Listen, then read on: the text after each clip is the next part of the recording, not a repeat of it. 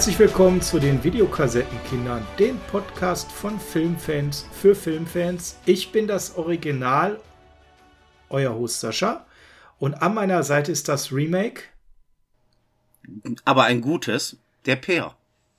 Ein gutes Remake der Peer. Herzlich willkommen, Peer. Schön, dass du dir wieder Zeit genommen hast für das Thema Original und Remake. Eigentlich auch verkehrt rum. Du bist der Ältere, also bist du das Original und ich bin dann entweder die Fortsetzung oder das Remake. Ich bin das Prequel.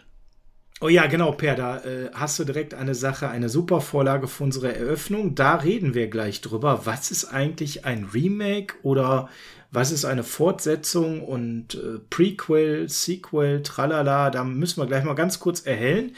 Bevor wir das machen, erhellen wir noch mal was ganz anderes, Per. Man kann uns folgen. Man kann uns nämlich folgen auf den verschiedensten Social Media Plattformen und ihr wisst, wo wir überall vertreten sind auf Twitter, auf Instagram und auf YouTube vor allem. Da turnen wir fleißig herum und toben uns auch fleißig aus. Und mit immer mehr steigender Followeranzahl freuen wir uns. Haben mittlerweile die 600 bei Twitter geknackt. Wunderbar. Haben mittlerweile die 1400 bei Instagram geknackt. Per, wie ist denn so der Zwischenstand bei YouTube? Wir gehen also auf die 350 zu. Wunderbar, 350, hört sich sehr gut an. Und ihr kennt das Spielchen. Wenn ihr das ganz cool findet, was wir machen, wenn ihr uns gerne hört, bitte supportet uns. Und zwar braucht ihr jetzt nicht wie bei vielen anderen Formaten auf Patreon gehen und Kohle rausrücken. Sowas gibt's bei uns nicht. Bei uns ist alles for free. Aber ihr könnt etwas machen, was völlig kostenlos ist und trotzdem mega, mega hilfreich für uns. Ihr könnt unseren Accounts folgen. Und per was kann man bei YouTube machen, was so richtig geil wäre? die Glocke drücken und ein Abo dalassen, was auch kostenlos ist. Richtig. Und wenn ihr dann noch eine Minute Zeit habt und eine einzige Minute eures Lebens reicht uns vollkommen aus, dann schreibt doch einfach mal einen Kommentar in den Post zu dieser aktuellen Folge und bei YouTube natürlich unter das Video. Und zwar wollen wir jetzt nicht irgendein Kommentar von euch hören. Das wäre natürlich langweilig. Wir wollen von euch hören, was ist für euch das beste Remake, was ihr je gesehen habt. Schreibt es uns bei YouTube unter das Video in die Kommentare. Schreibt es uns einmal bei Twitter und bei Instagram in den Ausgangspost für diese Podcast-Folge. Und dann wollen wir nämlich damit per einen zweiten Teil irgendwann mal aufnehmen mit euren Remakes, richtig? Richtig. D danke. Und ähm, wenn du sagst, schreibt uns eure besten, würde ich jetzt mal an dich eine Frage stellen. Was ist für dich das unsinnigste Remake gewesen, was du je gesehen hast, wo du auch wusstest, da kommt ein Remake von? Wow, da gibt's so viele, Per eins ist unsinniger als das andere. Wir haben ja vor einigen Jahren so eine Horrorfilm-Remake-Welle gehabt. Als die Titel alle angekündigt waren, habe ich bei jedem einzelnen nur die Hände über dem Kopf zusammengeschlagen. So Fock, oh nein. Nightmare, oh nein. Psycho, oh nein. Und letztere ist tatsächlich für mich das mit Abstand unsinnigste Remake aller Zeiten von all diesen unsinnigen Remakes, die es da gab. Denn ein Original eins zu eins mit jeder Kameraperspektive, jedem Dialog einfach neu so zu verfilmen, wie das Original war. Das kann keinen Sinn machen. Ich kenne auch keinen, der bisher mir gesagt hat, gut, dass es dieses Remake gibt. Also am heftigsten ist mir bei diesem Film tatsächlich Erinnerung geblieben, dass selbst die legendäre Duschszene eins zu eins kopiert wurde ja, es ist einfach nichts dabei, was diesen Film rechtfertigt. Ja, wollen wir jetzt wirklich mit den schlechten Remakes beginnen? Ich wollte eigentlich mit dir über die guten reden, aber bevor wir all das machen, du, du gehst so in die vollen Per. Was ist ein Remake? Ist, also ich glaube, wir müssen mal so drei Minuten das abgrenzen, weil es gibt Prequels. Das ist, glaube ich, jetzt relativ klar. Das ist etwas, das spielt vor einem Film. Okay. Ja, das wobei ein Prequel auch ein Sequel sein kann, was sich nachher als Prequel entpuppt. Da hätte ich nachher ein schönes Beispiel. Sequel heißt ja eigentlich, es spielt nach einem eigentlichen Film. Das wäre also eine Fortsetzung quasi. Dann gibt's ein Spin-off, das heißt, hm, das ist mit den Darstellern oder dem Setting, sage ich jetzt mal, aus einem Film. Da könnte ich ein ganz aktuelles Beispiel nennen. Da hätte ich ein aktuelles Beispiel. Und zwar eine für mich legendäre Fernsehserie. Und sie ist wirklich legen. Moment. Der. Mit How I Met Your Mother kriegt im Juni bei Disney Plus ein Spin-off mit How I Met Your Father. Ja, ja, brauchen wir's? Nein, danke, weiter. ähm, ja, und ähm, dann gibt's Remake und Reboot. Und das sind die beiden Begriffe. Ich glaube, bis hierhin ist es noch relativ easy. Also Prequel vorher, Sequel nachher, Spin-off, dasselbe Setting, nur irgendwas anderes. Und jetzt reden wir aber über Remake und Reboot pair. Und jetzt frage ich dich mal als Fachmann, was ist ein Remake für dich und was ist ein Reboot? Fangen wir mal mit dem Reboot an, weil da könnte man auch das an einem schönen Beispiel geben. Ein Reboot ist eigentlich für mich etwas, was ein Film oder eine Serie oder eine Reihe hat, ja. wo es eine Vorlage von gibt, wo man dann irgendwann sagt,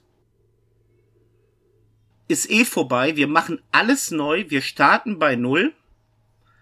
Ja. Ohne irgendeinen Bezug zu den vorherigen Filmen zu machen. Also ein schönes Beispiel wäre jetzt, äh, wenn wir diesen ganzen Marvel-Hype mal nehmen, Spider-Man. Es gibt einmal diese Raimi-Trilogie. Kurz danach kamen ja die beiden Amazing Spider-Man-Filme raus, wo man da nicht von einem Remake der vorherigen sprechen kann. Ja, ich weiß, du magst die Filme nicht, du schläfst gleich ein. Ja, genau. Ich habe nach, nach dem ersten Teil Sam Raimi habe ich aufgehört, Sinn in Spider-Man-Verfilmungen zu sehen. Ja, aber es ist halt so, du hast einmal die Spider-Man-Filme und du hast die Amazing Spider-Man-Filme. Beides spielt für sich alleine, aber es ist kein Remake, weil alles komplett neu aufgebaut wird. Ein Remake ist ein Film, wo man halt eine Grundlage hat und diese Grundlage beibehält. Das heißt, du hast das gleiche Setting, die Figuren sind die gleichen und in der Regel ist auch die Geschichte die gleiche. Es muss nicht eins zu eins die gleiche Geschichte sein, sondern sie kann auch immer aus einem anderen Blickwinkel erzählt werden. Ein schönes Beispiel ist für mich, das ist ein gelungenes Remake gewesen, The Crazies. Du hast einmal The Crazies von Romero aus dem Blickwinkel mehr oder minder der Armee. Und dann hast du das Remake aus den 2000ern was mir die gleiche Geschichte zwar erzählt, aber aus der Sicht der Bevölkerung. Mhm. Aber es ist die verstehe. gleiche Geschichte noch. Ja, verstehe. Hm, ist für mich auch eine saubere Definition. Also im Prinzip ähm, alles auf Null ist Reboot und ich erzähle einfach das gleiche nochmal Remake. Das heißt, Casino Royale, Bond vor wenigen Jahren, Daniel Gregg war dann ein Reboot. Und ein Remake. Genau, weil, weil, weil es Casino Royale schon mal gab. Ne? Aber das man wissen hat so auch die wenigsten. Aber man hat so getan, als gäbe es es alles nicht. Oder äh, Batman Begins hat man ja auch so getan, als hätte es noch nie eine Batman-Verfilmung gegeben. Ja, und sie steht ja wirklich für sich allein. Die Trilogie. Es gibt keinen Bezug zu den Michael Keaton oder Schumacher-Filmen. Okay, also zur Einordnung für euch, damit immer so ein bisschen wisst, worüber wir heute schwadronieren. Und Per, ich würde eigentlich mit der schönen Seite von Remakes beginnen, nämlich die Remakes, wo man sagt, hm, das war ein gutes Remake. Das, das, das ist gar nicht so einfach, muss ich ganz ehrlich sagen, und führt mich dann doch eher mal zu Filmen, wo ich dann im Nachhinein es erfahren habe oder während der Film angekündigt wurde, das ist ein Remake und da gibt es ein Original, weil ich muss ganz ehrlich sagen, wenn es ein Original gibt und das ist aus meiner Zeit, also aktivem Schauen, 70er, 80er, 90er Jahre. Der Film hat mir sehr gut gefallen. Und dann gibt es ein Remake, dann löst das bei mir so eine Blockade aus, weil ich mir immer denke, warum? Und ähm, dann hab, tue ich mich auch ganz oft, da bin ich ganz ehrlich, schwer, einem Film eine faire Chance zu geben. Ähm, leichter fällt es mir immer persönlich, wenn ich das Original nicht kenne oder wenn ich es kenne, aber nicht gut fand. Also eher so lala. Dann Oder du weißt doch niemals, dass es so ein Remake ist. Oder das, das sind so die drei. Also immer dann, wenn das Original für mich emotional keine besondere Rolle gespielt hat, aber ich habe gerade so ein Beispiel genannt. The Fog. Ist für mich ein genialer Film, also das Original. Nightmare on Elm Street ist für mich eine geniale äh, Filmreihe mit mehreren sehr starken Titeln. Dann hörst du, es gibt Remakes und ich persönlich, ich habe dann auch gar keine Lust und ich blockiere auch diese Filme jahrelang bis dann ein Pair auf mich einredet und sagt, ach komm, so schlecht ist das nicht, schau da mal rein. Und ich dann feststelle, doch, es ist schlecht. Warum habe ich da reingeschaut? Moment, jetzt muss ich dazu sagen, diesen Satz habe ich nie gesagt, weil ich selber gerade um Nightmare on Elm Street immer einen Bogen gemacht habe. Ja, da, bei hatte, dem ja, das stimmt. Weil ich habe im Vorfeld halt mitgekriegt, was man aus Freddy Krüger gemacht hat. Und ich habe die Tage sogar noch ein Interview mit Robert England gelesen. Und selbst er ist nicht gerade positiv auf dieses Remake zu sprechen, weil, sorry, ich könnte jetzt ganz harte Ausdrücke nutzen, aber ich lasse es besser. Wir haben hier aber einen pädophilen Fred Krueger im Remake und das hat mir als dieses Ding revealed worden ist in dem Film, sämtliche Lust genommen, den Film weiterzugucken. Weil ich kann, das klingt jetzt blöde, wenn man das so sagt, ich kann mit einem Massenmörder, einem filmischen Massenmörder wie Freddy Krüger mehr anfangen und kann mit ihm mitfiebern, weil nichts anderes macht man ja bei Nightmare bei Freitag, man fiebert ja eigentlich mit dem Killer mit als wenn ich mir ein Remake angucke und ich krieg dann im Anfang des Filmes gesagt, ach nebenbei, euer altgemeinter liebster Antiheld ist ein Kinder.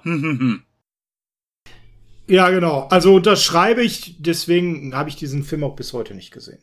Also ich bin ja bei manchen auch hart geblieben. Ah, hab mich nicht von dir überreden lassen. Ich würde mal mit einem Remake starten, als der kam. Wusste ich nicht, und das ist jetzt auch der Zeit geschuldet, weil den Film, über den ich jetzt mit dir spreche, der ist schon ein bisschen älter. Ähm, da wusste ich tatsächlich noch nicht, Bildungslücke, Mitte der 80er Jahre, zu meiner Verteidigung, Per, als ich den Film gesehen habe, war ich so zehn, dass es ein Original dazu gibt. Also der klassische Fall, den du genannt hast, ich schaue ein Remake, find's geil und find erst später heraus, es gibt ein Original. Ich rede von Die Fliege. Echt? Das wusstest du damals nicht? Mit zehn Jahren wusste ich das persönlich nicht. Das heißt, da kam dieser Cronenberg-Film, ja, den habe ich dann auch zugegebenerweise nicht mit zehn gesehen, sondern eher mit zwölf. Ich hatte da ein bisschen Freiheiten, wie du ja auch als, als Jugendlicher. Und äh, ohne zu wissen, dass es ein Cronenberg ist, ich wusste ja gar nicht, wer ist Cronenberg und was macht er so. Ich fand diesen Film genial. Ich habe den äh, dann ähm, mehrfach gesehen, irgendwie aus der Videothek. Ähm, und dann hatten wir den auf Kassette zu Hause und immer wieder gesehen. Und ich fand den Score so geil. Und ich weiß noch ganz genau, Per, wie es dann kam, dass ich wusste, dazu gibt es noch ein Original. Äh, was auch schon ein bisschen älter ist. Na? Du wirst es direkt aus dem Lament gleich wissen, wann. Ähm, völliger Zufall, dass ich dann plötzlich im Spätprogramm in dem öffentlichen rechtlichen das Original gesehen habe, was genauso heißt. Und ich denke, hm, Fernsehzeitung hat man ja damals rauf und runter geguckt, man hatte ja keine Alternativen.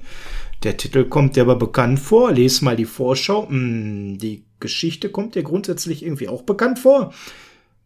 Hm, der Film ist aus einer ganz anderen Zeit. Her. Es gab ja noch kein Internet damals. Das heißt, Recherche war ja noch was ganz anderes. Das ist für mich so ein klassisches Beispiel, Per, das Remake fand ich geil und ich wusste gar nicht, dass es ein Remake war. Kenne ich. Habe ich auch so gehabt. Bei mir war es sogar so, dass ich im Film hatte, da wusste ich auch nicht, dass es ein Remake war und den habe ich sogar im Kino gesehen. Und jetzt kommt das Schlimme für viele vielleicht. Es ist ein Musical, weil, hm. ja, ich liebe zum Teil Musicals, sofern sie gut sind. Und zwar ist es der kleine Horrorladen. Ah. Äh, Moment, bevor wir jetzt äh, filmmäßig umschwenken, mich würde ganz kurz interessieren, wie findest du die Fliege das Original und wie findest du die Fliege das Remake von äh, Mitte der 80er muss es ja sein? Ähm, ich meine sogar Ende der 80er. Wie finde ich, es sind für mich zwei unterschiedliche Filme. Ja, total. das oder? ist wichtig. Also für mich ist ein gutes Remake, was zwar die Grundgeschichte beibehält, und das ist ja hier äh, der Wissenschaftler, der ja die Sache mit den Teleportieren macht und dann passiert halt dieser Unfall mit der Fliege. Hm, genau. Ich find's halt so, dass du beim Original natürlich eine ganz andere Geschichte die Geschichte aus einem ganz anderen Blickwinkel kriegst. Äh, beim Original ist es ja alles schon passiert, während du bei dem Remake von Cronenberg ja den Verlauf zum Ende hin miterleben darfst. Genau, einen ganz anderen Spannungsbogen damit erlebst.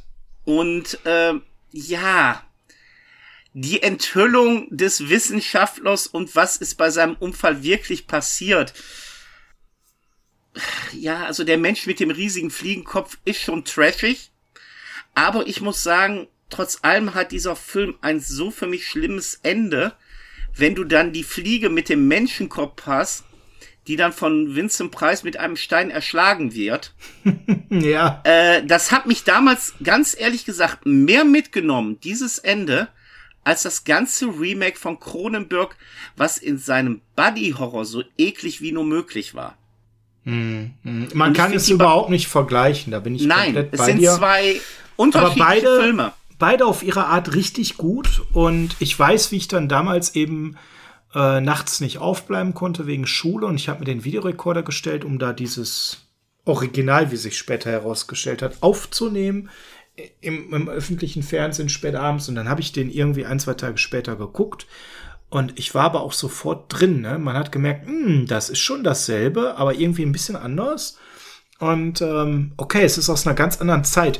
Und Zeit ist wieder etwas, wo ich sage, dann hat es auch einen gewissen Sinn, wenn es ein Remake gibt. Wenn ich also etwas jetzt zum Beispiel aus den 40er, 50er, vielleicht sogar aus den 30er Jahren habe, und das ist so technisch hm, halt weit weg.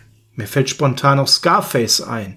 Das Original ist aus den 30er Jahren. Es ist ein ganz feiner, kleiner Film, der richtig für die Zeit mich begeistert hat. Und der 83er Scorsese ist natürlich ein Weltklasse-Film. Aber man hat natürlich eine ganz andere Möglichkeit gehabt. Und auch da, der Film, die Story ist erstmal, die Grundidee ist die gleiche, aber die Story wird ja auch ein Stück weit ganz anders erzählt. Ähm, der Hauptdarsteller wirkt ganz anders, Al Pacino, so großartig wie er nie wieder war. Ähm, das ist für mich so ein guter Grund für ein Remake. Aber du merkst, wie viel Zeit dazwischen liegen muss. Bei Scarface waren es ja dann mal eben irgendwie 45 Jahre. Bei Die Fliege müssen es über 30 Jahre gewesen sein. Dann entsteht für mich eine Möglichkeit, es sinnvoll zu machen, gerade wenn die Technik so weitergeht. Ich finde aber, wenn du jetzt heute ein Remake drehst für einen 30 Jahre Film, dann werden wir ja Anfang der 90er. Da sehe ich nicht diesen technischen Sprung, dass man sagt, jetzt müsste ich unbedingt ein Remake drehen. Wir sind Farbe, immer noch Farbe, also wir kommen nicht aus Schwarz-Weiß. Ja, du schneidest schneller, ja, du kannst auch ein bisschen was anderes nehmen, du kannst animieren, aber ich wüsste nicht, dass es da den einen Grund gibt, dafür ein, ein Remake zu machen. Doch, es gibt zwei Gründe in meinen Augen. Das eine ist für das Studio der wichtigste Grund überhaupt, weil nichts ist leichter als Geld zu verdienen mit einem bekannten Titel. Das ist schon ein halber Erfolg, wenn du einen sehr bekannten Film nimmst und ein Remake machst, weil mhm. die eine Hälfte der Leute wird reingehen, weil sie den Film nicht kennt und die andere Hälfte der wird reingehen, weil sie das Original kennen und wollen es niedermachen. Mhm. Und dann muss man auch noch sagen, das ist das ich habe mich letztens mit einem Arbeitskollegen unterhalten, der ist 15 Jahre jünger als ich. Als wir dann auf so Filme zu sprechen kamen und er meinte, ja, was magst du denn so für alte Filme? Dann habe ich tatsächlich mit Edgar Wallace geantwortet. Ah, schöne alte Filme. Punkt eins konnte er nichts mit anfangen und Punkt zwei er hat es assoziiert mit Sherlock Holmes. Okay. Das ist jetzt nicht, weil er sich für Filme nicht interessiert, für, das ist eigentlich mehr, weil die Zeit, die auseinander liegt, hält ihm Filme vor. Weil es kommt ja immer wieder neuer Content nach und du gehst ja nicht hin und sagst so, ich muss jetzt aber erstmal 1960 anfangen, mir Content anzugucken. Aber warum nicht? Das würde ich direkt mal hinterfragen. Warum nicht? Weil ich zum Beispiel stelle ja irgendwann fest, dass mich ein Genre interessiert. So, ich bin ja auch irgendwann mal auf die Idee gekommen, die Polizeifilme der 70er zu sehen. Ich bin über Thomas Millian gestolpert, der hat mich sehr begeistert, Strickmütze, dann habe ich geguckt, was hat er noch so gemacht. Dann bin ich auf seine härteren, ernsteren Filme gekommen und auf die Westernzeit, habe beides als super interessant gesehen und habe mich dann eben sehr mit den italienischen Polizeifilmen auseinandergesetzt, habe davon mittlerweile, ich glaube, 150 im Schrank, ähm, wo ich sage, wow, ich glaube, gibt wenige, die so eine große Poliziersammlung haben. Was hält die Leute denn ab davon zu sagen, ein Genre interessiert mich? Du hast das ja auch, du hast dich ja zum Beispiel auch mit dem Jallo mal sehr intensiv auseinandergesetzt. Und, und ich gucke mir jetzt mal die alten Filme an. Ich denke, das Problem hast du gerade vorhin selber gesagt. Als wir in unsere Findungsphase waren, welche Filme interessieren uns? Oder welches Genre interessiert uns? Was hast du denn gehabt? Du hast die Möglichkeit der ARD gehabt, du hast die Möglichkeit der ZDF gehabt. Mein schönstes Ferienerlebnis im Sommer, wenn ich zu Hause war, war in den Sommerferien das WDR-Programm, die innerhalb der Sommerferien immer und ich habe sie dadurch lieben gelernt auch, diese alten Schwarz-Weiß-Horrorfilme gebracht haben. Der WDR hat dann einen Sommer lang die ganzen unsichtbaren Filme gebracht, dann die ganzen Universen, äh, Universal Monster und und und. Wir hatten ja nicht die Auswahl wie heute. Ja, klar, äh, mein Bruder oder meine Mutter haben da mal aus der Videothek was mitgebracht. Aber wir haben seinerzeit nicht die Masse an Content gehabt, wie du sie heute kriegst. Das Völlig heißt, klar. Und du meinst, das blockiert die Leute, äh, dass sie so zugeschlagen werden mit neuen Inhalten, dass sie gar nicht gucken, welche guten alte Inhalte es gibt, obwohl die ja bei vielen Streaming-Anbietern auch online sind und man nicht mal dafür Geld ausgeben müsste? Ja, aber welcher Film wird denn am meisten beworben bei einem Online-Portal? Ja, das Oder Neue. bei einem Streamer? Richtig. Klar, die haben alten Content, die haben alte gute Filme, aber das musst du auch wissen. Beworben wird aber in erster Linie der aktuelle Film mit The Rock äh, oder mit Ryan Reynolds. Hm. Das ist halt so. Die Woche ist rum, ein neuer Rock-Film ist da. So nach dem Motto. Und Dwayne, ja, ich gönn's dir. Alles gut. Bin dein Freund. Ganz ruhig. Nein, aber was ich damit sagen will, ist schlicht und ergreifend, du hast heute, oder anders gesagt, früher war es, wenn ein Film im Fernsehen lief, was Besonderes. Mhm, absolut. Also wenn da am Wochenende ein Spielfilm lief, den hast du dir angeguckt, ob der was war oder nicht, weil es läuft mal ein Film und nicht irgendwie. Ja, aber du wusstest das ja auch erst im Nachhinein. Es gab noch nicht diese Filmkritiken, es gab kein Internet, das heißt, es war eine Fernsehzeitung, da stand drin, es läuft der und der Film und dann hast du den geguckt. Ja. Richtig. So, und heute ist es einfach so, äh, ich weiß es ja selber, wie es ist, wenn ich dann manchmal zu Hause sitze und denk, boah, ich habe jetzt keine Lust, diese drei Meter zum Regal zu laufen, um mir einen Film daraus zu holen. Ich mache jetzt Netflix an und guck mal, was es im Angebot gibt. Dann wirst du erstmal erschlagen. Und eine Stunde später hast du keinen Film ausgesucht. Oder wie mir gestern dann wieder passiert, ich fange Film an. Und wo du früher nur den einen hattest, weil das lief nur der, oder es wurde nur der aus der Videothek ausgeliehen und den hast du durchgezogen, habe ich gestern nach einer anderthalb Stunden festgestellt, was für ein Scheißfilm und der geht noch eine Stunde. Machst noch was anderes an, um nach einer Stunde wieder festzustellen, ich werde müde, ich gehe ins Bett. Also habe ich gestern zweieinhalb Stunden zwei Filme geguckt, die ich beide nicht zu Ende geguckt habe. Auch so ein Phänomen, was früher ich nicht kannte. Ja, da bin ich bei dir. Dann lass uns doch mal weitermachen mit deinem ersten Remake. Also mein erstes bewusstes Remake oder wo ich im Nachhinein erfahren habe, dass es ein Remake ist. Wie möchtest du es haben? Mach wie du meinst. Also Dann- ich habe ja das genommen, wo ich es erst im Nachhinein erfahren. Okay, dann muss ich jetzt mal kurz nachdenken. Was war der erste Film, den ich als Remake gesehen habe, den ich nicht als Remake wahrgenommen habe? Du wirst lachen. Also wenn ich ganz ehrlich bin, war es dann Ben Hur. ben Hur, wie stark. Weil es gab mal die Zeit, so Ende der 70er, Anfang der 80er, da liefen diese ganzen großen Epen im, Ki im Fernsehen. Zehn Gebote und wie es alle hieß, äh, Covadis. Und da war Ben Hur bei. Und der Ben Hur, den ich geguckt habe, war der mit Charlton Heston. Hm. Und das ist auch schon ein Remake gewesen von einem Film von 1925, der auch schon ein Remake war von 1907. Krass, oder?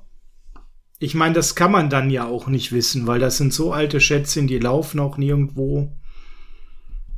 Aber bewusst, dass ich gewusst habe, dass es ein Remake ist, das ist, ja, du hast den Regisseur indirekt schon vorhin gesagt, das war wirklich das Ding aus einer anderen Welt. Ah, ja.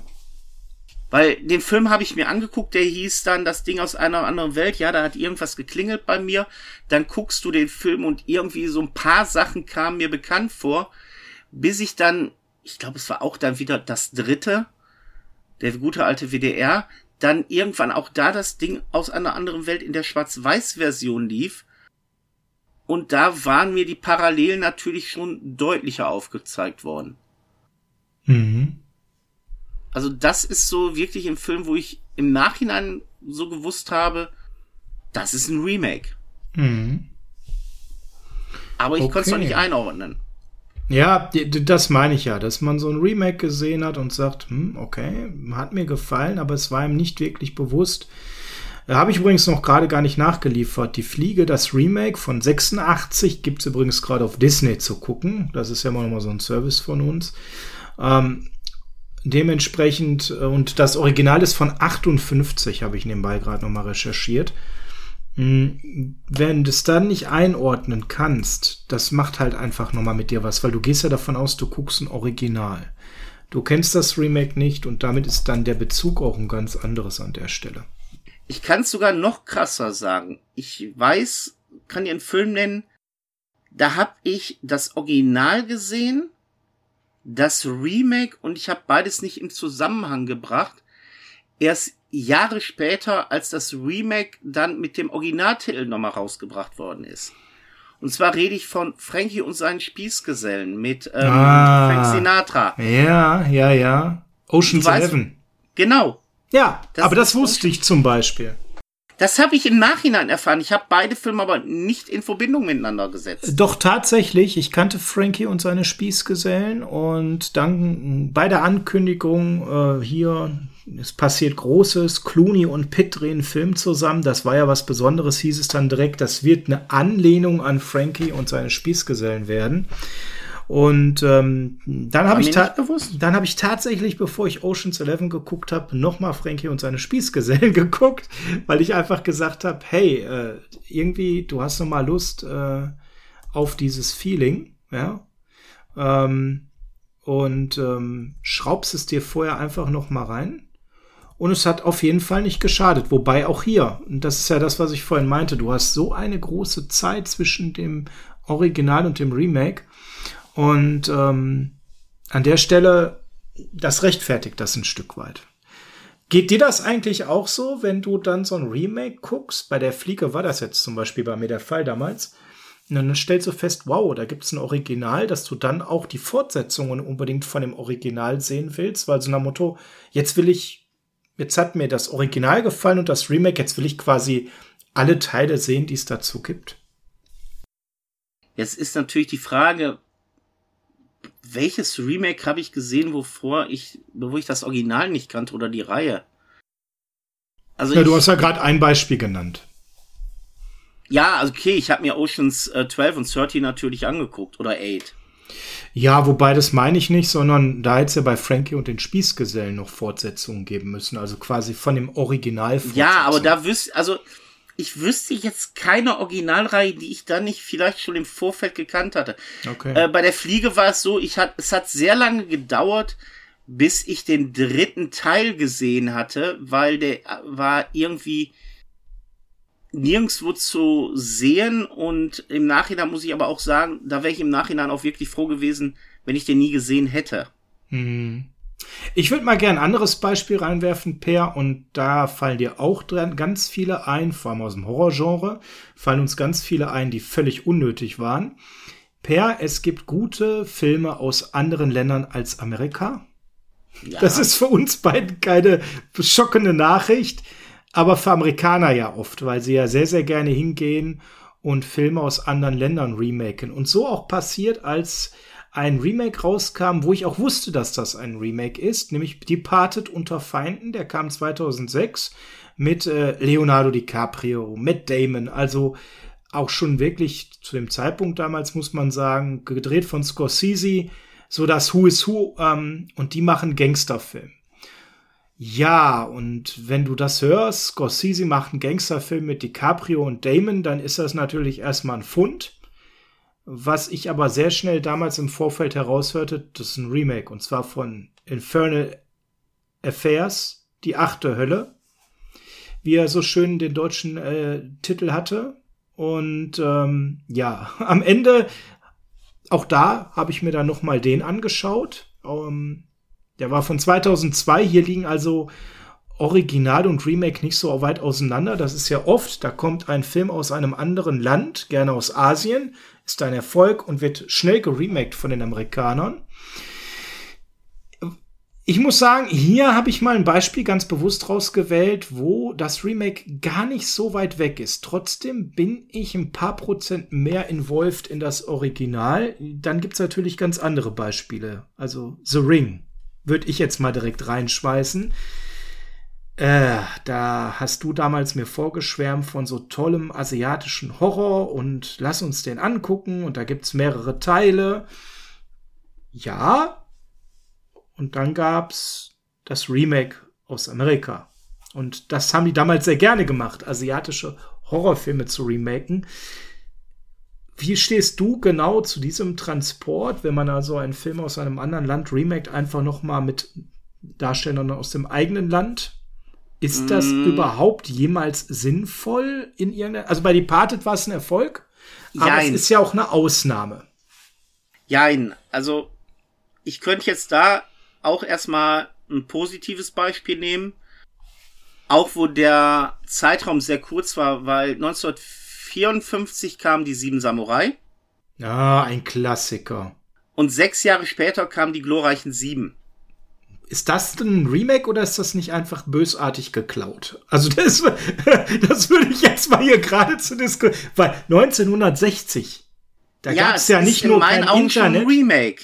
Da gab es ja nicht nur kein Internet, da gab es ja gar nichts. Das heißt, schlussendlich konnte man so einen Film ja drehen und man konnte sich ziemlich sicher sein, dass fast kein Mensch weiß, dass du ein Remake drehst. Das ist ja heutzutage ganz anders. Also für mich ist es eindeutig ein Remake, weil man hat ja eigentlich hier die gleiche Geschichte. Man hat sie nur der kulturellen Gegebenheit angepasst. Mhm. Und ich denk mal, die gesamtwestliche Welt konnte damals mehr mit einem Western anfangen mit dieser Geschichte, als mit einem Samurai-Film. Weil wir mhm, okay. gar nicht westlich gesehen den Bezug haben zu Samurai. Lust ist sich eigentlich, dass es sogar noch eine Science-Fiction-Version von Corman gibt, nämlich Sado Herrscher im Weltraum. Das nur nebenbei gesagt. Den ich auch danke dir kenne. Der auch nicht schlecht ist. Allerdings gebe ich dir recht, manche Sachen mussten nicht sein. Also diese ganze Japanese Horrorfilm Remake Sache das Original vom Ring ist wirklich gut. Ich brauchte das ähm, Remake nicht. Dark Water war nicht gut und das Remake fand ich auch nicht gerade wirklich besonders. Diese ganze The Grunge-Geschichte, hier You On, es hat kein Mensch gebraucht. Es war einfach nur dazu da, es war eine Cash-Cow. Man hat eine Geschichte, die war schon mal erfolgreich. Komm, wir machen das jetzt mit amerikanischen Schauspielern und dann hat sie's. Wobei das Lustige war, dass ja der Fluch, also The Grudge, sogar noch in Japan spielte. Ja, also genau. Und da gibt's halt auch ganz viele Beispiele. Ich will gar nicht auf alle eingehen, aber thematisch wollte ich es heute mal genannt haben. Amerikaner remaken einen Film aus Asien, Europa, haben sie auch gerne gemacht. Ziemlich beste Freunde. Warum macht man das bei so einem tollen, perfekten französischen Film? Klar mag das sein, dass in Amerika das dann drei Leute mehr gucken, aber weltweit funktioniert das halt nicht. Du, ich kann dir erklären, warum man das macht. Ähm, es gibt ja nicht nur ziemlich beste Freunde aus Frankreich, es gibt ja auch drei Männer und ein Baby aus Frankreich, jo. was dann mit Ted Denson, Steve Gutenberg und Tom Selleck als noch drei Männer, noch drei Babys gemacht wurde. Ja, jetzt kann man sich fragen, warum macht man das? Der Film ist vor zwei Jahren in Frankreich gedreht worden, warum machen die Amis den Film jetzt neu? Die Sache ist, warum machen die Amis das? Ganz einfach. Im Gegensatz zu Amerika haben wir eine Synchron Kultur hier. Und die gibt's in Amerika nicht. Und ein Film, der in Amerika im Originalton läuft, der kann noch so gut sein, wird nicht so viele Schaus äh, Zuschauer gewinnen. Mm, und ja, wenn du da bin ich bei dir. Und wenn du dann äh, weißt, okay, ich habe hier eine super Geschichte Und die wird auch hier in Amerika super funktionieren, nur es versteht keiner die Sprache der Akteure, die da sprechen. Könnte man sich natürlich jetzt streiten, äh, macht doch eine Synchro die, wer schon mal eine Synchron gesehen hat von einem asiatischen Film aus den 70er Jahren auf Englisch, der weiß, ui, ui, ui, äh, Lippensynchronität und so, was ist das? Oder wir drehen den neu, dann wird man immer sagen, es wird günstiger sein, den Film neu zu drehen. Ja. Weil man auch seine eigene Kultur reinbringen kann. Das kann funktionieren. Wie halt mit drei Männern und ein Baby. Da hat's funktioniert, auch, ja. Aber es kann auch tierisch in die Hose gehen, wenn man, und da hatten wir uns vor kurzem ja mal drüber unterhalten, deshalb machen wir das ja heute auch, wenn man hier ähm, der große Blonde mit dem schwarzen Schuh nimmt. Den hat man mit Steve, ähm, Steve sei schon, mit Tom Hanks. Tom Hanks war es, ja, in seiner Trottelzeit. Richtig, als der Blonde oder der Große mit dem Geigenkasten so. Ähm, der Film ist so schlecht, war alles, was diesen Film ausgemacht hat, fehlt. Ich, es genau, das, das ist ja auch dieser, und, und, und. dieser Charme, den manche Länder einfach haben bei den Darstellern und so weiter. Das geht ja alles verloren durch das neue Setting. Ganz kurz noch nachliefern wollte ich, ähm, dass Infernal Affairs, das Original zu Departed, leider nicht gestreamt wird. Departed aber auf Netflix, wer da Lust hat, mal reinzuschauen. Immer der äh, Chronologie geschuldet natürlich, machen wir das noch dazu. Ich genau. mal gucken, es geht so, komme. es Moment geht so das äh, Setting verloren. Das ist für mich ganz entscheidend, ne? Wenn du so einen französischen Film hast, der lebt ja dann auch von den Schauplätzen und so weiter. Das ist ja alles weg. Und ich finde auch asiatische Filme, ich bin ja, wie du weißt, ein großer, großer Freund von äh, gewissen asiatischen Filmen, genauso wie du, nur zwei unterschiedliche Genre. Ich mag so diese Bloodsheet-Geschichten, A Better Tomorrow und The Killer und Infernal Affairs und wie sie alle heißen und du kommst ja mehr aus dem asiatischen Horrorbereich. Ich finde, die haben ein gewisses Setting, die haben gewissen, eine gewisse Aura und durch das Remaken im amerikanischen Setting geht wahnsinnig viel einfach verloren, was der Film dann auch auf anderer Stelle nicht wieder gut machen kann. Ja, es ist so. Aber man muss auch dazu sagen, manche Filme schreien auch nach einem Remake. Da bin ich jetzt Weil mal gespannt, welcher Film bei dir nach einem Remake geschrien hat. Also wenn ich mir das Original angucke und das Remake, muss ich ganz klar sagen, ich kannte das Original, bin im Remake im Kino gegangen und ich warne jetzt schon mal vor, dass es ein Film mit Ryan Reynolds, wo er nicht Ryan Reynolds spielt. Ryan Reynolds hat Filme gedreht, wo er nicht Ryan Reynolds spielt, die müssen älter sein. Der ist von 2005 und ist ein Klassiker des Horrorfilms, nämlich Amityville Horror. Ah, sehr guter Film.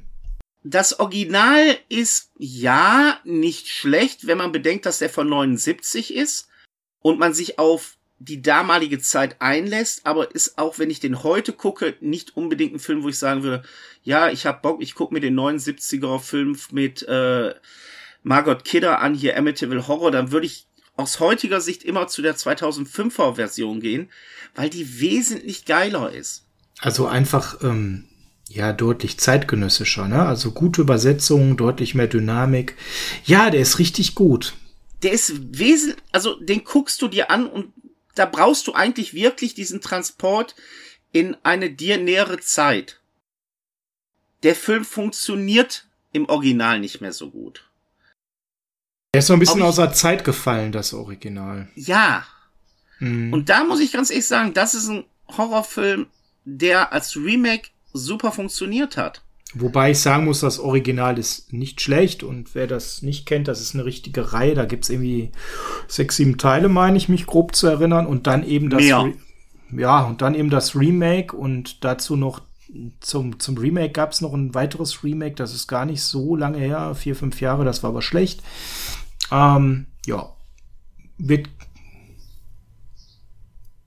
Da, das, ja. das ist gut, das ist gut. Dann hau ich mal den nächsten rein. Hm, was nehmen wir denn? Ich würde mal sagen, jetzt haben wir ja schon Kategorie richtig gut und berechtigt. Gut, aber Berechtigung, ne, also richtig gut und berechtigt, so Oceans 11 zum Beispiel oder Scarface. Ähm, gut, Berechtigung zweifelhaft Departed. Hm. Ich würde mal sagen, ich rede mit dir jetzt mal über gut gemeint, aber für mich gnadenlos gescheitert.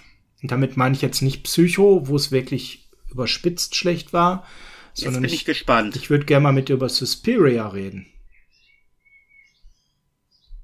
Ich weiß, schwierig. Also das Original von Argento ist von 77, ein guter Jahrgang nebenbei und ist ein Weltklasse-Film, den ich vorher kannte, den ich vorher liebte, den ich vorher schon in mehreren Fassungen hatte. Und dann kam sie äh, auf die geniale Idee, im 2018 das Ding zu remaken, mit Tilda Swinton in der Hauptrolle, also auch da recht famos besetzt, muss man erst mal sagen. Per, wie waren deine Gefühle, als das angekündigt war? Ich weiß ja, dass du den Film, das Original, auch sehr magst. Sehr mögen ist gut. Ich liebe den abgöttisch.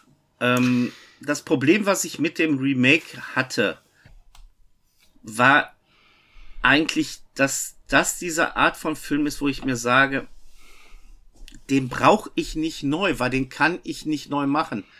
Weil bei Suspiria ist es ja nicht so, dass wir hier einen Film haben, der von der Geschichte neu erzählt werden will.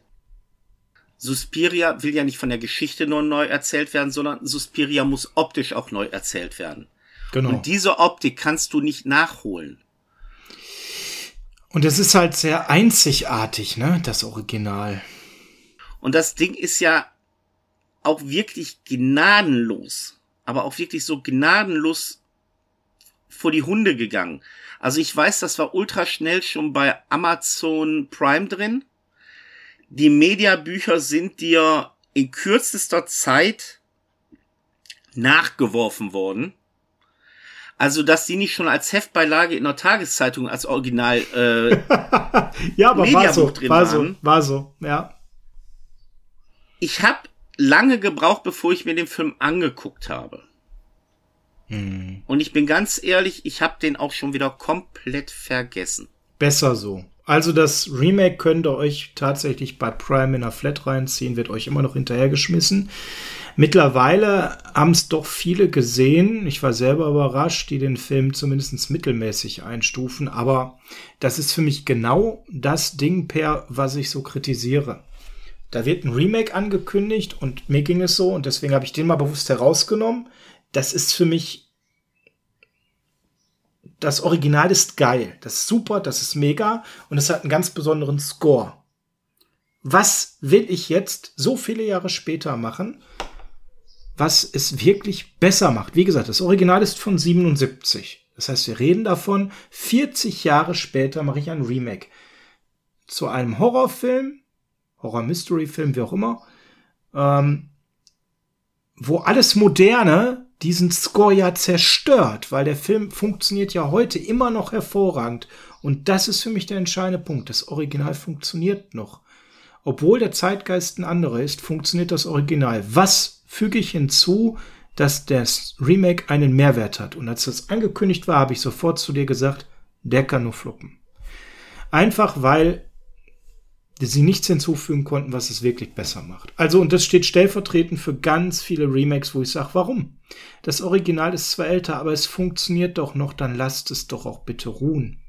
Bei ganz vielen Filmen wäre es einfach toll, wenn man sie ruhen lassen würde.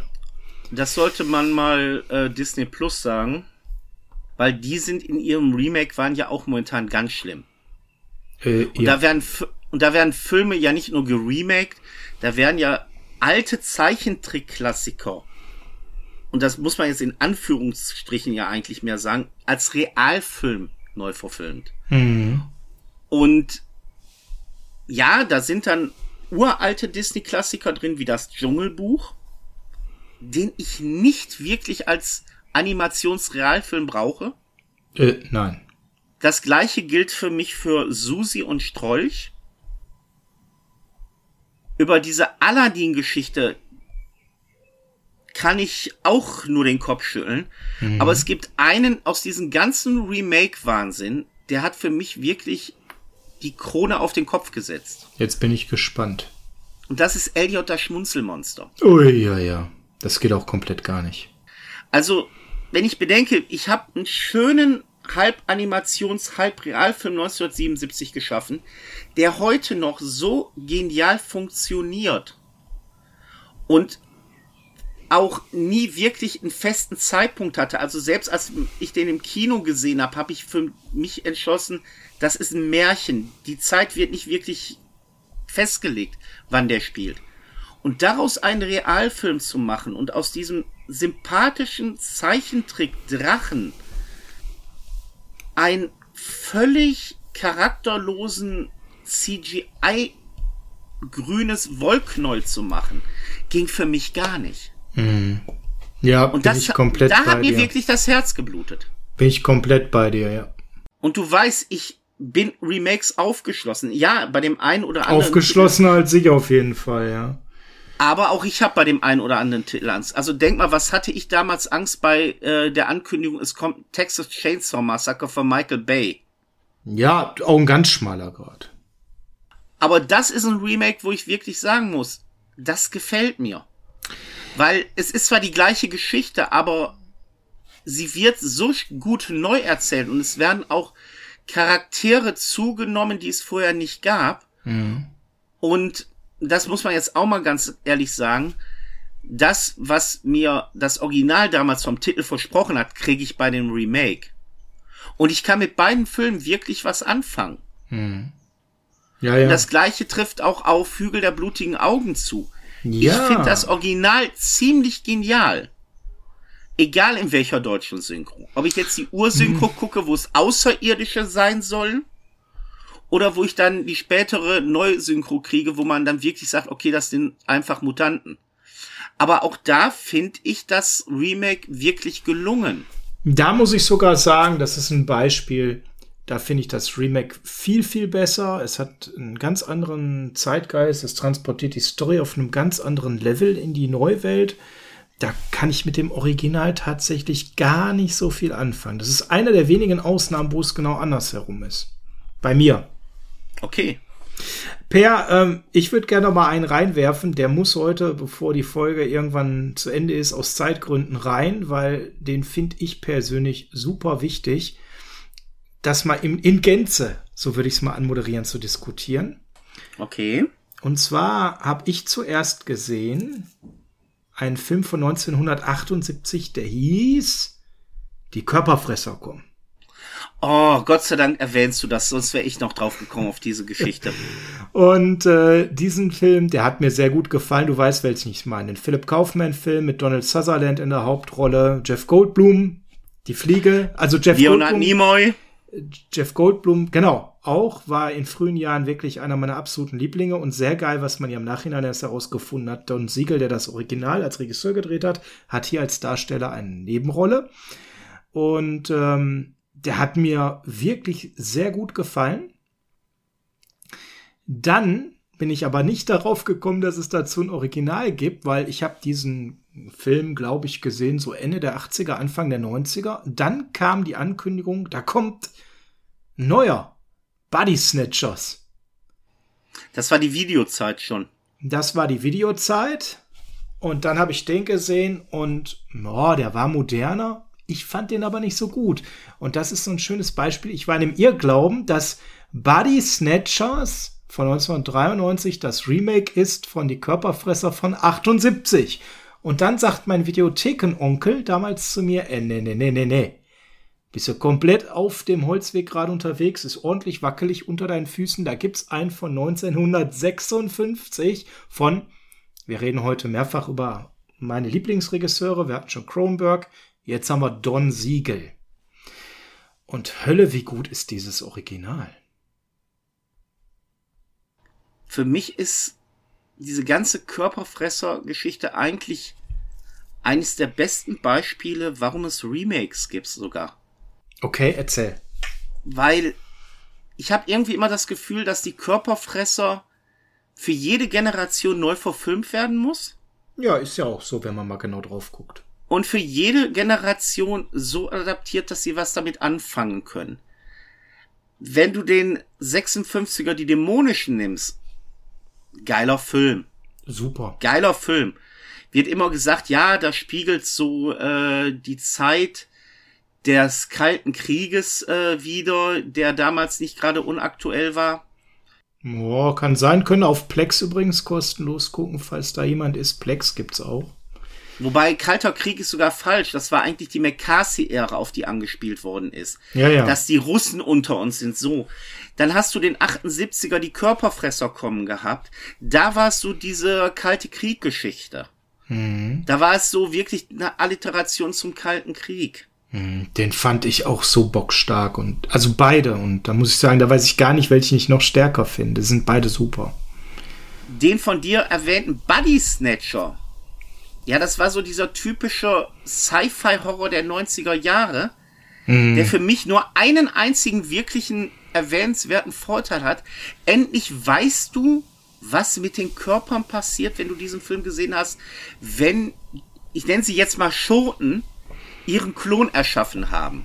Mhm. Das fand ich so genial, dass du da endlich auch mal eine Auflösung kriegst, was passiert mit dem Original.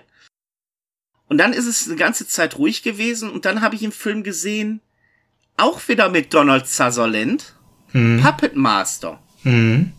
Ah, ja, stimmt. Oh, ich dachte schon, du kommst zu was anderem, aber okay, dann bitte erst Nee, das. nee, es gab dann noch den Puppet Master, wo ich auch gedacht habe, die Story kennst du irgendwoher. Nur, dass die hier äh, nicht in ihren typischen Schoten gefangen werden und geklont werden, sondern die werden dann äh, gesteuert von einem Parasiten. Und wieso kam ich dann darauf, dass das auch ein Körperfresser ist? Weil vier Jahre später ein gewisser Robert Rodriguez einen Film gedreht hat. Nämlich Faculty. Super Film. Und im Faculty passiert etwas, was ich so meta finde und so genial, weil mir wird eigentlich hier schon gesagt, in welchem Film ich mich befinde. Weil einer der Hauptfiguren ist ein Nerd. Und ich weiß jetzt nicht mehr, wie das Mädchen hieß in dem Film, ist, ist jetzt auch unrelevant. Die erzählt sogar in Faculty, ja, ähm, weil einer sagt, das ist wie bei den Körperfresser. Und ich sage, nee, nee, die Körperfresser ist eigentlich ein Remake von den Dämonischen und die Körperfresser wurden mit Body Snatchers äh, neu verfilmt. Aber das ist eh alles egal, weil das wirkliche Drehbuch ist ja Puppet Master von ähm, Heinlein beziehungsweise Finney. Und das fand ich eine geniale Idee, weil du hast dann Ende der 90er dann nochmal eine Neuverfilmung, die diesen typischen Teenie-Horror widerspiegelt. Es war völlig Zeitgeist und ein richtig geiler Film. Und wenn du mal überlegst, wer damit spielt, Elijah Wood, Sam Hayek, Famke Jensen, Josh Hartnett und Jordana Brewster, später ja auch dann durch die Fast der Filme T2000. bekannt, bekannt geworden. Auch der. Also es war, es ist ein bockstarker Film, The Faculty. Wir müssen aber auch ehrlich zueinander sein. Es gibt auch das Jahr 2000 Siegel und es gibt auch Oliver Hirschspiegels Die Invasion mit Nicole Kidman und Achtung, Daniel Gregg. Uff, Und dann haben wir den Fall, dass uff. von einem Film das erste Mal, wo es schon vier Remakes gab, das fünfte nicht mehr geklappt hat. Aber ich glaube, auch weil man es falsch angegangen ist. Also ich glaube, jetzt jetzt ist ja auch seit 2007 zumindest auf großer Bühne Ruhe. Es mag vielleicht ein Direct-to to Blu-ray äh, Remake geben, was mir nicht aufgefallen ist, aber Asylum garantiert. irgendwie sowas. Aber seit 2007 ist da Ruhe. Ja, ihr könnt euch jetzt das 2007 Remake bei Prime reinpfeifen. Lasst es. Da gibt's echt, guckt euch lieber eins der beiden Originale an oder The Faculty. Das wären die drei, die ich jetzt mal herausnehmen würde, weil das Ding ist echt schon ziemlich furchtbar. Da retten auch Kidman und Greg nichts mehr und ähm, ja, man ist es falsch angegangen, wie man die Story transportiert hat. Das ist so meiner Meinung. Ja, es ist nicht nur der, die Sache mit der Story, es ist auch, weil man wollte direkt hier auf den ganzen Franchise hinaus. Es war ja schon eine Fernsehserie geplant, es waren Fortsetzungen geplant und das Problem ist wirklich, wenn du heute einen Film drehst, der schon mit diesen Hintergedanken arbeitet und dementsprechend nicht in sich abgeschlossen ist, ja, dann kann es nichts werden. Mhm. Mhm. Du hast noch, ganz du hast noch durchaus was äh, zu verzollen. Erzähl mal, wen hast du denn noch? Mm, Ich hätte noch ein, zwei, aber mach mal. Komm, ich habe noch einen negativen. Oh, echt? Echt, äh, weil ich ja sonst immer der Pro Remake Man bin. Ich will heute auch mal aufs Gegenteil draufhauen. Ein Film, den ich nicht brauche, weil das Original einfach zeitlos und gut ist. Das Ohm. Oh ja. Furchtbarer Film, das Remake.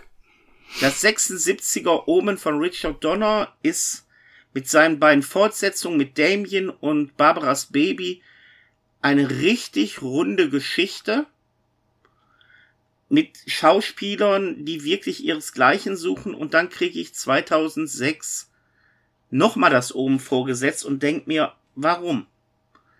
Es gibt mir keinen Nährwert, es ist exakt die gleiche Geschichte, es passiert exakt das gleiche, es endet exakt gleich. Und das war wirklich so ein Ding, wo ich mir gedacht habe, habe ich jetzt nicht wirklich gebraucht. Hm, okay, dann drehe ich das Ganze mal wieder.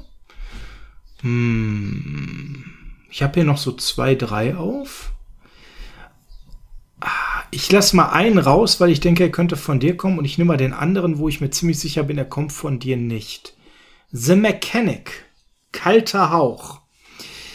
Das Original von 72 von Charles Bronson mit dem Airwolf in der Nebenrolle, ganz so nebenbei, ähm, fand ich richtig gut. Hat mir sehr gut gefallen. Und dann gab es ein Remake. Ich habe dieses Original gar nicht mehr so im Kopf gehabt. Ich habe das mal gesehen, irgendwie auch im Fernsehen, ich glaube auch auf VHS. Alles gut, aber dann kam halt das Remake vor zehn Jahren ungefähr mit Jason Statham, den ich zu dem Zeitpunkt sehr mochte, auch mit wieder einem Donald Sutherland in einer größeren Nebenrolle und so. Es hat mich richtig, richtig begeistert. Das war so in der Zeit an der Stelle hm, super wo ich sage, passt, beide sind auf Augenhöhe und ähm, das Ganze ist gut übersetzt in die neue Zeit. Man weiß, was man bekommt und das bekommt man auch. Dass es da noch eine Fortsetzung gab, die nicht mehr ganz so gut war, okay, geschenkt, aber hat mir sehr gut gefallen. The Mechanic beziehungsweise Kalter Hauch.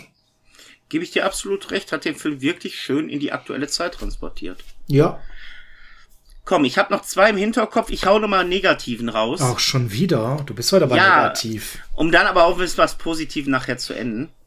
Und zwar eine Sache, wo man sich wirklich fragt, warum? Und zwar ein Film, der heißt im Original Die Mörderpuppe, Chucky. Äh, in, nicht im Original, in Deutsch und im Original Child's Play. So, das Original ist von 87, gibt's mehrere Kinofilme, es gibt eine laufende TV-Serie und ich mag wirklich die Original Chucky-Figur und die Fortsetzung. Warum komme ich 2019 auf die Idee, Child's Play neu zu verfilmen, mit einer komplett neuen Handlung, mit einem komplett neuen Design und, das ist das Schlimmste für mich, ich nenne die Figur auch nicht mehr Chucky, sondern ich nenne sie Buddy. Ja, jetzt könnte man sagen, ja, das ist ein Reboot. Nee, das ist für mich einfach nur ein schlechtes Remake, weil das Studio die Figur nicht Chucky nennen durfte. Sie durfte gewisse Sachen nicht verwenden, weil die bei dem Original Autoren liegen, der seit Chucky auch wirklich sich nur um Chucky kümmert. Und das ist für mich ein Remake, wo ich wirklich sage, Alter, warum macht ihr das? Es ist ja nicht so, dass die Filme seit Jahren nicht mehr existieren. Ich glaube, zwei Jahre vorher kam oder ein Jahr vorher kam der letzte Kinofilm oder Direct-to-Blu-ray-Film äh, raus, der sogar gut war. Und es war zu der Zeitpunkt sogar diese jetzt schon laufende TV-Serie geplant. Und ich kann wirklich mit Child's Play in keinster Weise harmonieren. Okay. Aber auch in keinster. Okay. Ja, absolut nachvollziehbar. Bin ich bei dir? Ich würde mal einen reinwerfen, wo ich etwas länger gebraucht hat, um zu schnallern, dass es ein Remake ist. Und zwar kam 1991 auch wieder einer meiner Lieblingsregisseure. Wir müssen irgendwann mal äh, die Top 5 der Lieblingsregisseure machen. Ach, das äh, wird doch bei mir einfach. Äh, bei mir auch. Martin Scorsese, ich habe den Namen heute schon mal erwähnt, hat 1991 Cup der Angst rausgebracht. Was viel wichtiger für mich zu dem Zeitpunkt war, Robert De Niro hat die Hauptrolle gespielt weil ich war ein großer Robert De Niro-Fan. Ich bin es ja immer noch ein Stück weit. Nick Nolte am Start, äh, Jessica Lange, ähm, Juliette Lewis, super, super. Dann so ein Robert Mitchum und ein Gregory Peck in so Nebenrollen. Ähm, fand ich toll, hat mir super gefallen. Ich gucke den heute noch gerne, ist ein mega guter ähm, Thriller. Und es hat zig Jahre gebraucht, bis ich dann über einen Film mit Gregory Peck und Robert Mitchum gestolpert bin. Und dann gucke ich einen Film, der heißt Ein Köder für die Bestie. Und irgendwie denke ich, hä? ich meine, das ist gut, was du da siehst. Aber es, es kommt ja irgendwie so ein bisschen bekannt vor. Also, ähm, hm. Und schau den Film und so mitten im Film, ich weiß nicht, ob du das kennst, hat's Klick gemacht. Und kenne ich. Und ich denk so, Moment. Jetzt, wo du diesen Film gerade guckst, da sind die Hauptdarsteller Gregory Peck und Robert Mitchum. Die hatten Nebenrollen in Cup der Angst, der irgendwie eine auffällig ähnliche Story hat. Und ähm, ja, so ist es. Es ist ein Remake des 1962er Film äh, Köder für die Bestie heißt er in Deutschen. Jetzt kommen wir zu etwas, was es ja in Deutschland ganz oft gibt. Weißt du was? Die beiden Filme heißen im Original exakt gleich, nämlich Cape 4, also Cup der Angst. Nur 1962 hatte man mal wieder in Deutschland nichts Besseres vor, als den Film im Deutschen einen völlig anderen Titel zu geben. Ein Köder für die Bestie. Wobei der Titel passt sogar irgendwie zu diesem Film. Absolut. Ähm, wo es sonst auch ganz viel unsinnige Umtitelung gab. Hier aber hat diese Umtitelung dafür gesorgt, dass ich nicht geschnallert habe, dass das Original und Remake ist. Und mitten im Film hat es dann Klick gemacht. Okay. Jetzt habe ich was ganz Kurioses noch aus unserer Zeit, als wir beim Roten Kreuz waren. Oh, damals. Und zwar war ich damals bei uns in der Stadt im Theater eingesetzt. Okay, ich habe einfach gesagt, komm, ist, ich sag mal so, war die schönste Zeit für Wachen, weil du wusstest, es passiert ja nichts. Oder hast immer die Hoffnung gehabt. Und da bin ich in einem Theaterstück gewesen, das hieß, noch ist Polen nicht verloren. Und habe eigentlich so mit so irgendein Drama gerechnet und äh, war eigentlich nur da, um meine Zeit abzusitzen und dann gucke ich mir dieses Bühnenstück an und sehe auf einmal eine herrliche Komödie, die während des Zweiten Weltkriegs spielt. Mm. Und während ich diesen Film so gucke, äh, während ich dieses Theaterstück so gucke, denke ich, das kennst du doch irgendwoher. Das hast du doch schon mal gesehen. Und dann fiel mir ein, ja, das hast du schon mal gesehen mit Mel Brooks.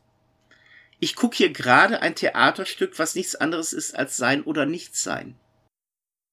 Und das war wirklich klasse.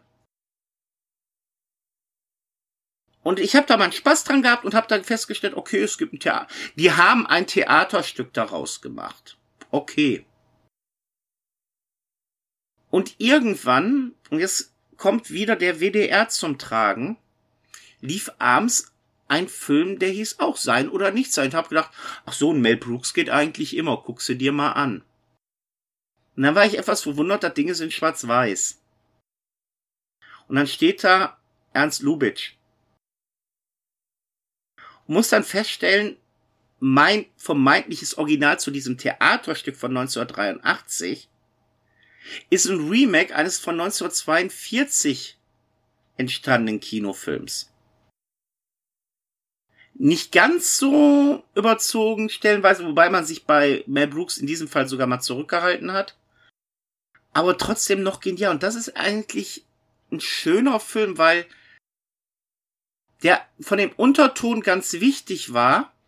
Aber, und ich sag dir eins, dem wird sich heute eine junge Person, mit jung meine ich also jetzt so mit 20-Jähriger wahrscheinlich nicht angucken, weil der ist schwarz-weiß. Ja, das ist, glaube ich, für viele auch ein Hemmnis, ja. So, und da muss ich ganz klar sagen, wäre das Remake dann wichtig, mit Mel Brooks zu sagen, hör mal, dann guck dir doch bitte diese Farbvariante an. Mhm.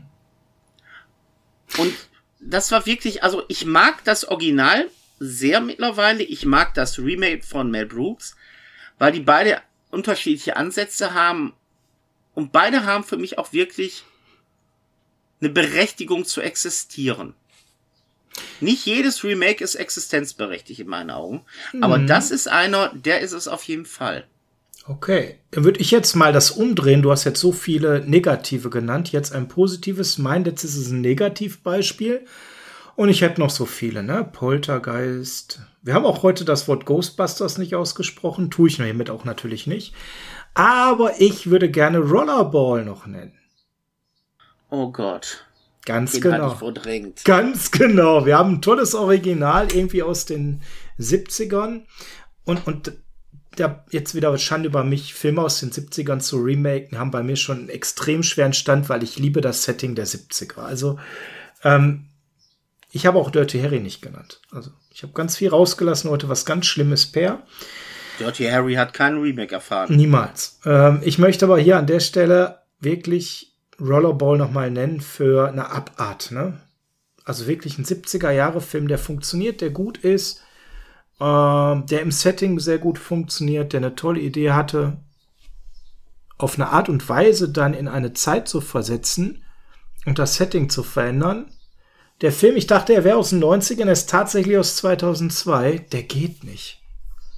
Der nimmt wirklich alles dem Original, was es hatte. Ich muss es mal so überspitzt sagen und sorgt dafür, dass der Film eigentlich sinnfrei ist. Also die Story wird erzählt, aber ohne jeglichen Charme. Es wird ein bisschen mehr auf Action und Show Wert gelegt, aber das, was so das Original ja ausmacht, so ein bisschen tiefenpsychologischer die Story zu erzählen, das geht ja komplett verloren. Das ist richtig. So, habe gesehen, dass der Film auch optisch ja, nicht die Kälte ausstrahlt, die der Film ausstrahlen sollte, wie im Original. Für mich ist, also vielleicht täusche ich mich, weil ich den Film auch jahrelang nicht gesehen habe. Ich habe den geguckt, wo er rauskam, aber für mich war der auch irgendwie so bonbonmäßig absolut. von der Optik. absolut. Und diese kalte Sterilheit, die das Original wiedergibt, passt wesentlich besser zu der Handlung. Ja, genau, bin ich komplett bei dir und ähm, das hat so ein Beispiel, hätten wir es mal nicht gemacht. Ne? Hätten wir es mal sein gelassen, weil das Original, es ist, ist jetzt der Original, ist jetzt kein Alltime Classic, aber es ist ein guter Film. Dafür ist das Remake mal so ein richtig schlechter Film. Also das war mir nochmal an der Stelle wichtig als Beispiel zu nennen. Dann, Okay, da möchte ich eine Sache nur zum Abschluss mit einem absoluten Kuriosum beenden. Und ich werde dir jetzt zwei Serientitel nennen. Und ich lass mich mal überraschen, ob du weißt, wovon das ein Remake ist. Und ob du vielleicht auch weißt, warum das so kurios ist. Das eine ist die Serie Ein Job fürs Leben. Sind beides deutsche Serien ein wohlgemerkt. Job fürs Leben. Und das andere ist Hilfe, meine Familie spinnt. Ah, das eine war, äh, wer ist hier der Boss? Und das andere waren die Bandis. So, und warum ist, sind diese beiden Serien so kurios? Weißt du das auch? Weil man eins zu eins den Mist mit deutschen Darstellern nachgedreht hat? Ja, und die haben noch ein Kuriosum. Weißt du, was das war? Nee. Die liefen zeitgleich im Abendprogramm, während vormittags das Original lief. Ah ja, stimmt, da kann ich mich dran erinnern. Da hat man dann vormittags das oder mittags äh, das Original gezeigt. Wenn ich früh aus der Schule kam, konnte man das sehen, irgendwie so 13 Uhr oder so. Und im Abendprogramm lief der Rotz und der war echt unterirdisch. Und es war eine 1 zu 1 Kopie, nur auf dem deutschen Markt gesetzt. Und die muss ich einmal erwähnen, weil es ist nicht, dass es ein anderer Sender war. Es ist nicht, dass das äh, vor oder nachdem die Serie in Deutschland schon mal lief, sondern die liefen zeitgleich. Und das auf dem gleichen Sender und das sogar fast auf dem gleichen Tag. Erschreckend. Und das habe ich nie verstanden. Das nur mal so als Kuriosum zum Abschluss. Absolut, Per, dann müssen wir noch mal kurz zusammenfassen. Also Remakes können dann eine Berechtigung haben, wenn viel Zeit zwischen Original und Remake vergangen ist und man es schafft, ähm, die Story gut zu erzählen in einem neuen Zeitgeist. Würdest du es so unterschreiben? würde ich unterschreiben oder der aktuellen Zeit mehr angepasst ist. Aber es kann natürlich auch schiefgehen, da sind wir uns beide einig. Das kann wie bei jedem Film klappen oder nicht klappen, klar. Dann kann Remake gerechtfertigt sein. Wir kennen aber fast keine Beispiele, wo das Sinn macht, wenn es ein Film aus einem anderen Land ist und die Amerikaner meinen, wir müssen es jetzt nochmal neu verfilmen.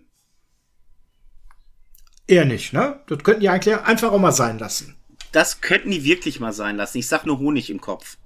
Ja, bitte schaut euch nicht äh, das Nick Nolte Remake an. Bitte nicht.